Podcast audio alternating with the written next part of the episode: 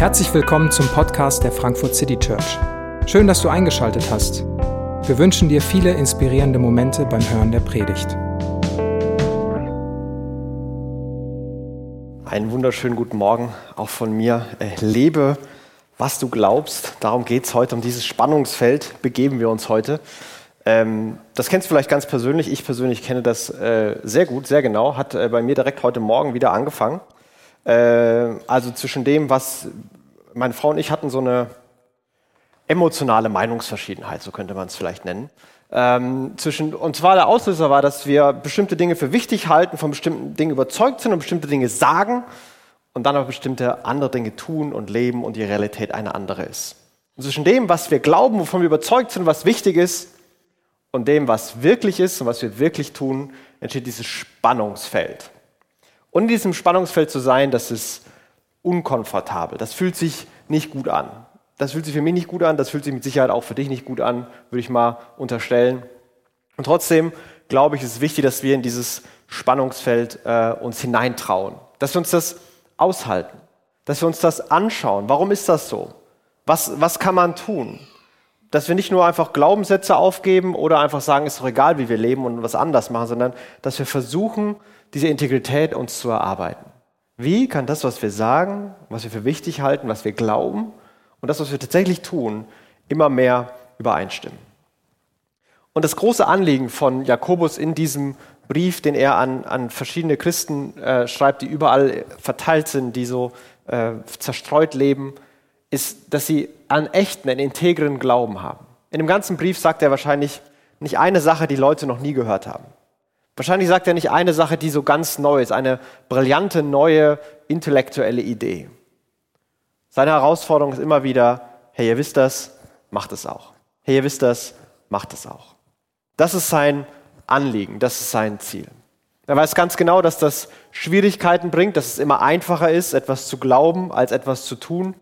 Aber genau deswegen ist ja der Brief da. Es soll diese, diese Ermutigung und diese Herausforderung sein, uns in, in mehr und mehr Integrität hineinzubringen. Und wie er sich das vorstellt, dass das, was man glaubt und das, was man tut, übereinstimmt, dafür hat er vor allem diese Texte geschrieben, diese Zeilen geschrieben, die wir gerade auch gehört haben. Und ähm, wir beginnen trotzdem mit der Botschaft. Der erste Vers, den wir gehört haben. Hört euch diese Botschaft nicht nur an, Hört euch die Botschaft nicht nur an. Aber was ist denn eigentlich die Botschaft? Da will ich gar nicht so drüber springen und, und direkt ins, in die Imperative gehen. Was ist die Botschaft? Ne, die Botschaft dass Jesus von seiner Liebe bewegt auf diese Welt gekommen ist. Und dass er aus, von seiner Liebe bewegt die Welt in Ordnung bringen wollte. Er war weder bereit, weil er so liebevoll ist, Unrecht und Böses und Leid zu akzeptieren, noch war er bereit, die Menschen, die für Böses, Leid und Egoismus verantwortlich sind, aufzugeben weil er auch hier liebt. Und so hat ihn seine Liebe an einen Punkt gebracht, wo das zu vereinen war. Er ist selbst an einem Kreuz gestorben, um das Böse auf sich zu nehmen, um die Strafe auf sich zu nehmen, um Vergebung anzubeten, aufzuerstehen und neues Leben für jeden zu ermöglichen. Jesus beginnt die Welt in Ordnung zu bringen. Er fängt in unserem Leben ganz persönlich an und von dort wird er irgendwann alles neu und ganz und schön machen. Und diese Botschaft, wenn wir die hören, dann soll die was mit uns machen, dann soll die uns verändern, dann sollen wir auch danach handeln. Wenn das nicht so ist, dann, sagt Jakobus, dann betrügen wir uns selbst. Finde ich ein äh, starkes Wort an der Stelle, betrügen wir uns selbst. Könnte man auch sagen, hey, dann ist das ein guter Anfang und man kann weitermachen.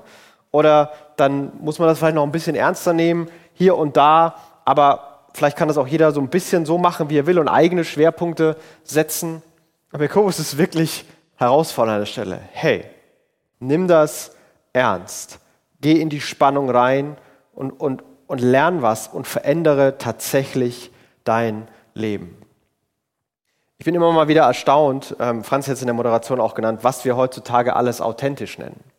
Ähm, und immer mal wieder, äh, wenn ich äh, auf sozialen Medien bin, Facebook, Instagram, TikTok bin ich zu alt, ähm, und es mir äh, angucke und dann schreibt irgendjemand was, dass er jetzt der gibt irgendeine Schwäche zu oder er gibt irgendein Scheitern im Leben zu.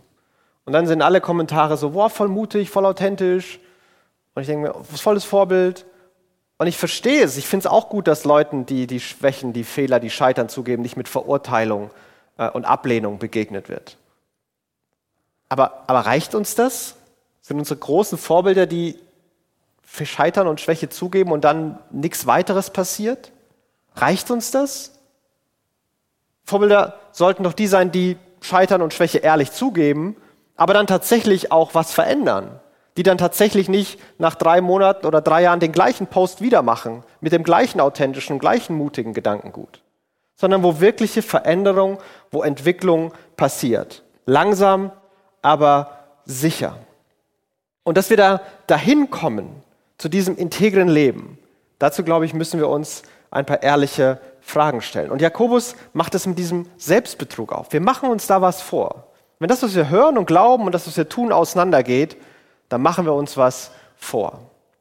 Und wenn man versucht, das mal ehrlich zu machen, und äh, das wird jetzt ein, glaube ich, ein unangenehmes Gedankenexperiment, aber dann, dann ist es vielleicht die Frage, was du wirklich glaubst, wovon du wirklich überzeugt bist, das erkennst du daran, was du, was du tatsächlich lebst, was du tatsächlich tust. Was du glaubst und von überzeugt bist, erkennst du daran, wenn du, wenn du siehst, was du tust und was du machst. Und ich finde die Frage persönlich sehr unangenehm und mir kommen sofort Gedanken, äh, warum die Frage man sich eigentlich nicht stellen sollte. Also es ist doch bei jedem so und was nicht ist, kann ja auch noch werden und es bringt doch eh nichts, sich jetzt darüber Gedanken zu machen. Übrigens, wo ist eigentlich mein Handy? Es gibt doch bestimmt irgendwas Neues bei Olympia, was ich mir angucken kann. Und man, irgendwie sofort der Reflex in mir, dem da wegzugehen, auszuweichen, mich wegzuducken. Aber lass uns mal für einen Moment da bleiben. Ich glaube oder sage, dass ich Gott vertraue. Aber wo ist manchmal mein Mut, Risiken einzugehen, statt sorgfältig darauf zu achten, keine Fehler zu machen? Ich vertraue Gott und dann, wenn ich merke, ich habe die Antworten nicht mehr und die Kontrolle fehlt mir, wo ist dann mein Friede und meine Gewissheit, dass Gott für mich sorgen wird? Es ist total wichtig, anderen Menschen mit Wertschätzung zu begegnen. Liebe deinen Nächsten, finde ich total wichtig, bin ich überzeugt davon. Aber was ist mit den Menschen, die mir die Vorfahrt nehmen, auf der Rolltreppe links stehen oder 19,97 Euro bar aus ihrer Geldbörse bezahlen? Oder was ist mit denen, die andere Meinungen haben? Meinungen, die ich für verletzend halte, Meinungen, die ich für gefährlich halte? Was ist mit den Leuten? Was ist mit Leuten, die mich nerven, die mich anstrengen, und was ist mit all den Möglichkeiten, die ich auslasse, meinen Nächsten zu lieben? Wo ich helfen könnte, wo ich Danke sagen könnte, wo ich ein Kompliment machen könnte, wo ich praktisch da sein könnte. Aber ich bin beschäftigt, ich bin bequem. Es ist mir einfach irgendwie zu viel und irgendjemand wird es schon machen. Großzügigkeit ist auch total wichtig. Aber bin ich wirklich großzügig mit allem, was ich habe, auch mit den Dingen, die ich vielleicht selber ganz gut gebrauchen könnte, die Zeit, die ich selber gut gebrauchen könnte, das Geld, das ich selber gut gebrauchen könnte, bin ich bereit, auch das zu teilen? Oder nur dann, wenn hier und da was übrig ist und das, was an Zeit übrig ist und das, was an Geld übrig ist, das, damit bin ich eben dann großzügig. Bin ich bereit zu vergeben und mich zu entschuldigen? Das, glaube ich, ist wichtig. Bin ich bereit, das Richtige zu tun? Auch dann, wenn es einen Konflikt provoziert.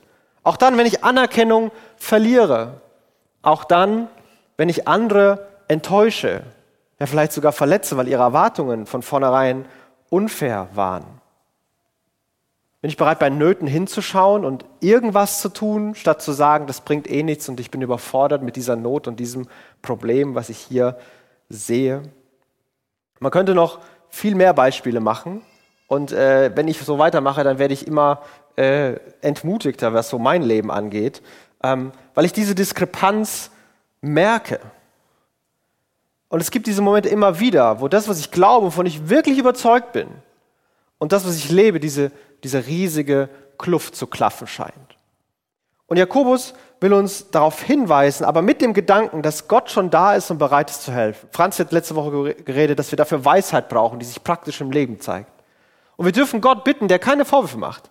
Hey, klar, ich weiß, dass du Hilfe brauchst. Klar, ich weiß, dass dein Leben so aussieht. Lass mich dir helfen. Lass mich die Leerstellen ausfüllen. Du brauchst meine Hilfe. Und da dürfen wir uns, uns hineingeben. Das kann uns helfen, die Spannung auszuhalten. Wir müssen uns nicht selbst betrügen, auch wenn dieser Selbstbetrug, dass sie sich was vormachen, so viel leichter ist und sich für den Moment so viel schöner anfühlt. Aber Jakobus will diesen Punkt machen und er versucht das hier und da jetzt noch zu untermauern. Denn wer sich Gottes Botschaft zwar anhört, aber nicht danach handelt, gleicht jemanden, der sein Gesicht im Spiegel betrachtet und der, nachdem er es betrachtet hat, weggeht und sofort wieder vergisst, wie er ausgesehen hat. Und wenn man äh, hier Spiegel liest, dann, äh, dann denken wir an diese glattpolierten Dinger, wo man alles noch klarer sieht, als es in Realität vielleicht sogar ist. Ähm, damals, die Leute hatten polierte Metallplatten. Also wenn du mal ausprobieren willst, wie das aussieht, geh mal in Dekoladen oder im Baumarkt, was immer dir lieber ist, und guck dir, guck, versuch dich mal in, einem, in, einer, in einer, so einer polierten Bronze-Metallplatte rauszufinden, wer du bist. Das ist Arbeit. Das ist anstrengend. Um wirklich zu sehen, alles zu gucken, passen die Haare, sitzt jede Strähne, das ist, das ist echt Arbeit, das rauszufinden bei diesen, bei diesen Spiegeln. Und das ist sein Punkt hier. Hey, das ist Arbeit. Und wenn ihr euch die Arbeit macht, wenn ihr euch die Arbeit macht, Glauben, euch damit zu beschäftigen, in Gottesdienst zu vergehen, in Gottesdienst zu gehen, Bibel zu lesen, euch damit Gedanken zu machen und dann nichts davon umsetzt und dann nichts davon tut, dann ist es verschwendet. Dann ist das wie wenn jemand, der in den Spiegel guckt und dann danach dir nicht mal sagen kann, ob er blond oder braune Haare hat.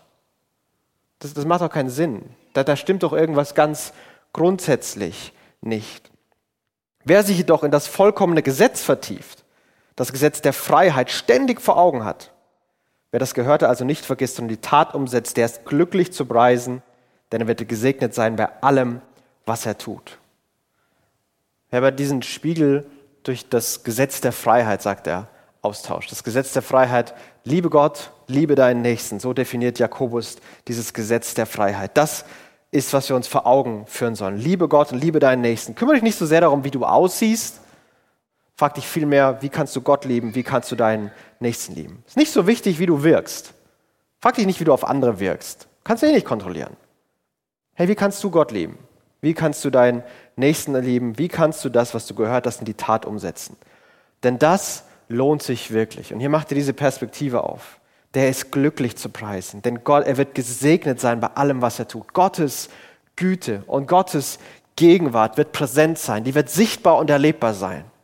Es wird nicht alles so sein, wie man sich vorstellt und vorgenommen hat, sondern nicht so sein, dass alle Sehnsüchte gestillt sind und nicht hier und da ein Wunsch offen bleibt, aber es wird ein Segen und eine Güte präsent sein und da ist ein Glück zu verspüren, wenn man sich die Arbeit macht, mit dieser Integrität zu leben, wenn man da versucht hinzukommen. Und das ist Jakobus tatsächlich wirklich wichtig, dass er deswegen greift er das bisschen später in seinem Brief nochmal auf. Was nützt es, meine Geschwister, wenn jemand behauptet, ich glaube, aber keine entsprechenden Tat, Taten vorzuweisen hat? Kann der Glaube als solcher ihn retten? Kann der Glaube allein ihn retten. Und für alle, die gute lutherisch geprägte Christen sehen, die werden jetzt vielleicht ein bisschen äh, nervös an der Stelle. Martin Luther konnte aufgrund von diesen Versen ähm, diesen, diesen Jakobusbrief auch nicht wirklich so gut leiten, hat ihn, hat ihn in seiner Bibel ganz nach hinten geschoben. Also wer eine Lutherbibel hat, da ist der Jakobusbrief weiter hinten als in anderen Bibeln. Aber diese große Errungenschaft der Reformation, hey, das Glaube alleine rettet, dass es alles ein Geschenk ist, darum geht es doch. Nimmt Jakobus es hier zurück? Will er das wegnehmen? Luther formuliert das in einer Zeit, als, als man sich den Himmel erkaufen musste. Du musstest Ablassbriefe kaufen. Also, wenn du gelogen hast, hat es so viel gekostet, Ehebruch hat so viel gekostet und keine Ahnung, deinen Sklaven schlagen so viel gekostet, Sklaven haben hat nichts gekostet, was auch ein Problem war. Ähm, aber irgendwie musste man sich den Himmel erkaufen. Und Luther sagt, nee, das ist nicht erkauft. Das ist uns geschenkt. Der Glaube allein rettet. Und sein ganzes Leben hat Luther das in die Tat umgesetzt. Er hat gesagt, der Glaube allein rettet. Und dann hat er sein Leben riskiert, hat die ganze Bibel aus dem Griechischen und Hebräischen freiwillig übersetzt. Finde ich eine große Leistung. Und hat das alles gemacht, hat das alles eingesetzt, weil er gesagt hat, nein, das ist so wichtig, das, das zeigt sich in meinem Leben. Ich will das tatsächlich leben. Und trotzdem bleibt da eine Spannung. Und ich möchte gar nicht so sehr die jetzt theologisch in den kleinen Details aufbröseln.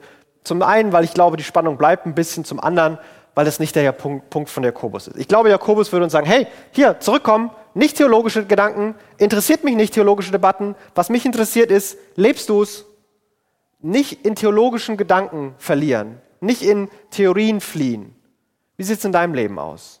Wie sieht es in der Praxis aus? Was verändert dein Glaube wirklich? Was bewegt dein Glaube in deinem Leben wirklich? Und dass Jakobus an keinen theologischen Debatten äh, interessiert ist, zeigt sich, glaube ich, an der Begründung, die er verwendet und den Argumenten, die er macht. Angenommen, ein Bruder oder eine Schwester haben nicht genügend anzuziehen und es fehlt ihnen an dem, was sie täglich zum Essen brauchen. Wenn nun jemand von euch zu ihnen sagt, ich wünsche euch alles Gute, hoffentlich bekommt ihr warme Kleider und könnt euch satt, satt essen, aber ihr gebt ihm nicht, was sie zum Leben brauchen, was nützt ihnen das? Da kommt jemand, der hat Hunger, der hat keine Kleider an, der, der ist einfach, dem ist kalt, der hat Hunger und du sagst, Gott segne dich, Bruder. Ich hoffe, der Herr schenkt dir eine warme Mahlzeit, ein paar tolle Klamotten. Schönen Tag. Tür zu, weiter geht's. Was? Was bringt dir das dann? Wie kannst du denn sagen, dass dein Glaube dein Leben verändert, wenn du das so machst, wenn, wenn Liebe deinen Nächsten wert ist und dann behandelst du deinen Nächsten so? Das ist so ein absurdes und albernes Beispiel, weil uns das in die Realität zurückholen soll. Das soll uns nicht in theologische Höhen fliegen lassen, sondern die Frage uns vor die Augen legen, hey, was passiert in unserem Leben? Was leben wir tatsächlich? Wie sieht's da aus bei uns? Und wenn wir das nicht tun, was bringt das denn alles? Und sein Urteil von Jakobus ist relativ stark. Genauso ist es mit dem Glauben, wenn er keine Taten vorzuweisen hat, ist er tot. Er ist tot, weil er ohne Auswirkungen bleibt. Das bringt nichts dann könnte man es auch gleich lassen. Dann ist Glaube eine, eine Worthülle, ein leeres Bekenntnis, etwas, was wir als Lifestyle-Choice uns angenommen haben, aber was nicht unseren Alltag, unser Privatleben verändert, durchdringt. Aber darum soll es ihm gehen. Und er macht weiter mit dieser Argumentation, die uns in die Realität holt. Vielleicht hält mir jemand entgegen, der eine hat eben Glauben und der andere die Taten. Wirklich? Wie willst du mir denn deinen Glauben beweisen, wenn die entsprechenden Taten fehlen? Ich dagegen kann dir meinen Glauben anhand von dem beweisen, was ich tue. Da, da ist sie wieder, diese Logik. Der eine sagt so, er glaubt, der andere tut was. Aber wie willst du denn deinen Glauben zeigen, wenn du nicht hast? Und schau mein Leben an und was ich tue, und dann wirst du sehen, was ich wirklich glaube. Diese Logik malt er uns hier wieder vor Augen. Aber ich glaube, in diesem Gedanken kann auch eine echte Ermutigung stecken. Es gibt Phasen, und vielleicht bist du gerade in einer Phase in, dem, in deinem Leben, wo du dich große Fragen an deinen Glauben hast. Gibt es Gott? Spüre ich Gott? Erlebe ich Gott? Interessiert sich Gott für mich? Ist Gott überhaupt da? Und es gibt diese, diese Fragen, die in dir da sind. Und vielleicht fühlst du es nicht, spürst du es nicht, kannst es selber nicht beantworten. Aber in deinem Leben ist immer noch sichtbar, welche Auswirkungen es hat wie du versuchst, geduldig zu sein, zu vergeben. Manches an Schwerem auszuhalten, ist dir nicht leicht zu machen, weil du versuchst, andere zu lieben, großzügig zu bleiben, wertschätzend zu bleiben, obwohl du dich selber gerade überhaupt nicht so fühlst. Und in deinem Leben ist es vorhanden. Und dann kann man es auch wirklich umdrehen und das kann wirklich ermutigend für dich sein. Hey, vielleicht fühlst du es gerade nicht. Vielleicht spürst du es gerade nicht. Aber jeder sieht's jeder in deinem Leben sieht, dass der Glaube noch am Werk ist, dass der Glaube dich verändert und bewegt und dass du anders lebst, dass du anders lebst. Denn der Glaube zeigt sich und er wird fassbar. Und vielleicht ist das für, für den einen oder anderen hier die Ermutigung, die du hören musstest. Der Glaube zeigt sich, wenn wir handeln. Das ist für Jakobus wichtig. Du glaubst, es gibt nur einen Gott, schön und gut. Aber auch die Dämonen glauben das und sie zittern. Finde ich auch ein geiles Argument. Einfach mal so eingestreut. Du glaubst, es gibt da einen Gott und das knüpft an an das große jüdische Bekenntnis, höre Israel, der Herr unser Gott ist einer. Du sollst deinen, den, den Herrn, deinen Gott lieben von ganzem Herzen, mit ganzer Seele und ganzer Kraft. An der Stelle fügt Jesus hinzu und deinen Nächsten wie dich selbst. Und es knüpft dann dieses Bekenntnis an. Du glaubst, es ist ein Gott und du sollst den Gott lieben mit ganzem Herzen. Aber du, du, tust nichts. Ja, na und? Die Dämonen glauben, dass es einen Gott gibt. Klammer auf, wenn man einen Vergleich gegen Dämonen verliert, nicht so gut. Du glaubst, dass es so ist. Super. Was lebst du? Was zeigt sich? Und irgendwann geht in mir an so dieses, ja Jakobus, ich habe es ja verstanden, jetzt, jetzt reicht es mal wieder, diese ganzen Argumente, die finde ich auch ein bisschen albern. Also irgendwann muss man doch mal zum, zum Punkt kommen und irgendwann muss ich doch auch mal wissen, was ich jetzt tun soll. Und er, er endet da mit einer Frage, die uns zu einer Erkenntnis herausfordert und zu einem Handeln herausfordert. Willst du erkennen, wie, willst du denn nicht begreifen, unverständiger Mensch, dass der Glaube ohne Taten nutzlos ist? Und die, die wörtliche Formulierung ist ja, du bist ein, ein Menschen, die glauben, dass, okay, ich sage das und glaube das und habe diese Überzeugung, aber mein Leben spiegelt es nicht wieder. Der spricht davon, dass es eine, eine Lehre gibt. Das sind leere Menschen, die aber trotzdem Überzeugungen auf dieser Lehre aufbauen. Keine Ahnung, keine Ahnung haben und starke Meinungen haben. Das ist so der, der Punkt, den er hier machen will. Glaube, der sich nicht auswirkt, der nicht praktisch wird. Was soll das? Worüber reden wir hier? Das sind doch nur Spielereien. Lass uns konkret werden, lass uns ehrlich werden. Und ich möchte dich am Ende dieser Predigt mit, mit, einer, mit dieser Frage herausfordern. Und du hast vieles gehört und ich hoffe, der Punkt ist klar geworden. Hey, was wir leben, ist wirklich wichtig. Wir beginnen mit der Botschaft. Das hat Jesus gemacht. Und wir reagieren darauf. Aber wir sollen auch reagieren. Und vielleicht hast du von dem, was in der Predigt war, ist dir schon was im Kopf hängen geblieben. Vielleicht kommt jetzt auch noch was anderes den Kopf. Wir wollen jetzt eine, eine Zeit haben, in der wir etwas, etwas Ruhe haben. Lisa wird ein bisschen äh, Musik spielen und ich lade dich ein, nachzudenken oder Gott die Frage zu, hey Gott, was in meinem Leben möchtest du verändern? Wo in meinem Leben möchtest du das Glauben und Tun näher zusammenkommen? Und wenn gleich Gedanken kommen, die dich komplett verurteilen und du dich selbst in die Tonne kloppen willst, Jakobus schreibt, alles Gute und Vollkommene kommt von Gott. Gott kommt nicht mit, mit Schattenseiten und Knüppeln. Gott wird dich herausfordern und es kann unbequem werden. Aber vielleicht wirst du spüren in dir, hey, das ist aber eigentlich gut. Eigentlich sollte das so sein. Das Verurteilende lass an dir vorbeiziehen. Und wir wollen jetzt Gott eine Möglichkeit geben, einen Raum schaffen in den paar Minuten, dass er jedem von uns ganz persönlich etwas zeigen soll. Vielleicht eine Sache. Gott, wo in meinem Leben möchtest du, dass mein Glaube sich mehr in der Tat zeigt? Und dann hilf mir, konkrete Schritte zu gehen, mutig zu sein und es anzupacken. Lass mich ein kurzes Gebet sprechen und dann haben wir die Zeit. Jesus, wir spüren deine Herausforderung, dass unser Leben dementsprechend soll, was wir glauben. Und ich bitte dich, dass du diesen Moment jetzt nutzt, dass du in deiner Güte begegnest, dass du uns herausforderst mit dem Ziel, uns zu mehr Integrität zu bringen und wir deine Güte in dieser Herausforderung tatsächlich und praktisch spüren dürfen. Und Jesus, das ist dein Moment. Bitte rede du zu uns. Was möchtest du? Wo möchtest du, dass unser Glaube ganz praktisch und konkret wird? Zeig uns das, gib uns konkrete Ideen und dann gib uns die Mut, die Ehrlichkeit und die Klarheit, das tatsächlich zu tun. Sprich zu uns in diesem Moment. Amen.